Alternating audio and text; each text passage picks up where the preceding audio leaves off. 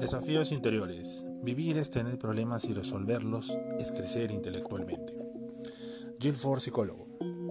¿Cómo piensa resolver el problema de los caníbales y los relojes de arena? La primera vez que un amigo me planteó este acertijo, lo primero que hizo fue ponerme en las manos un par de relojes de arena imaginarios.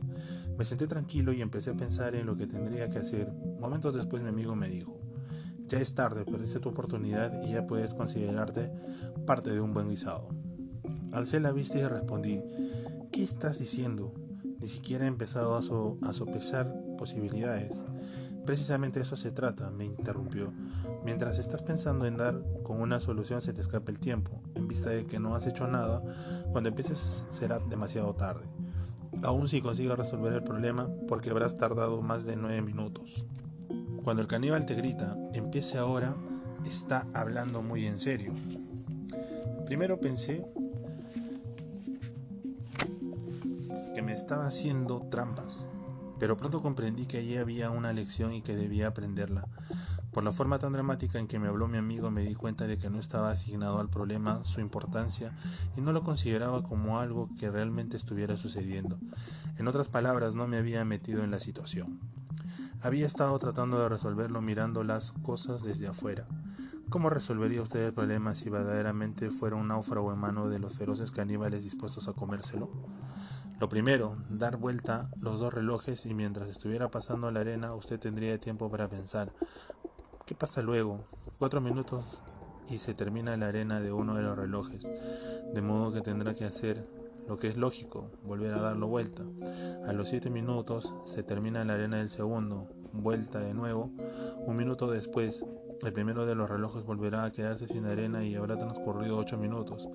Como le falta todavía un minuto y como en el fondo del segundo reloj tiene exactamente la arena caída en un minuto, sencillamente lo dará vuelta y cuando toda la arena haya pasado al recipiente de abajo, habrá transcurrido un minuto y en total tendrá los nueve.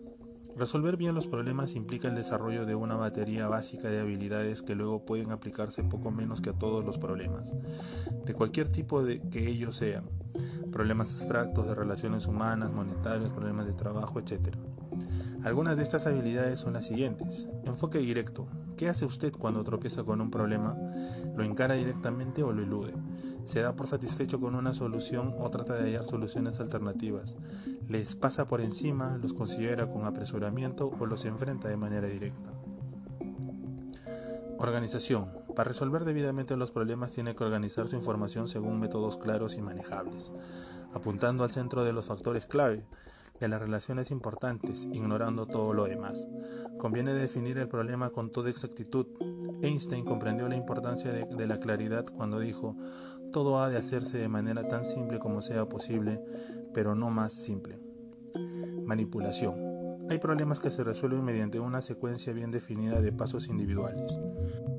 Otros se solucionan a través de experimentos y el sistema de prueba-error y hay incluso otros que se resuelven merced a enfoques laterales, donde la solución surge en el momento menos pensado, como en un relámpago, en todos los casos tendrá que manipular la información. Para ello habrá de reacomodar las palabras o ver de nuevo las imágenes, o pensar en símbolos matemáticos y por último cotejar con su propia reacción interior. La prueba.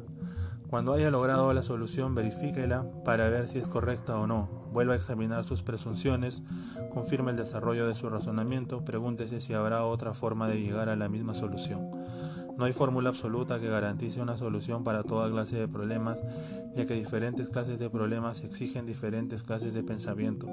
La sección que sigue contiene algunos acertijos que llamaríamos clásicos. Descubrirá allí que muchas soluciones cuentan con elementos de humor, juego y belleza.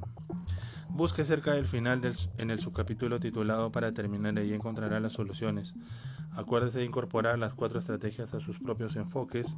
Con tiempo habrá adquirido nuevas maneras de ver las cosas, las que luego aplicará a la solución de muchos otros problemas.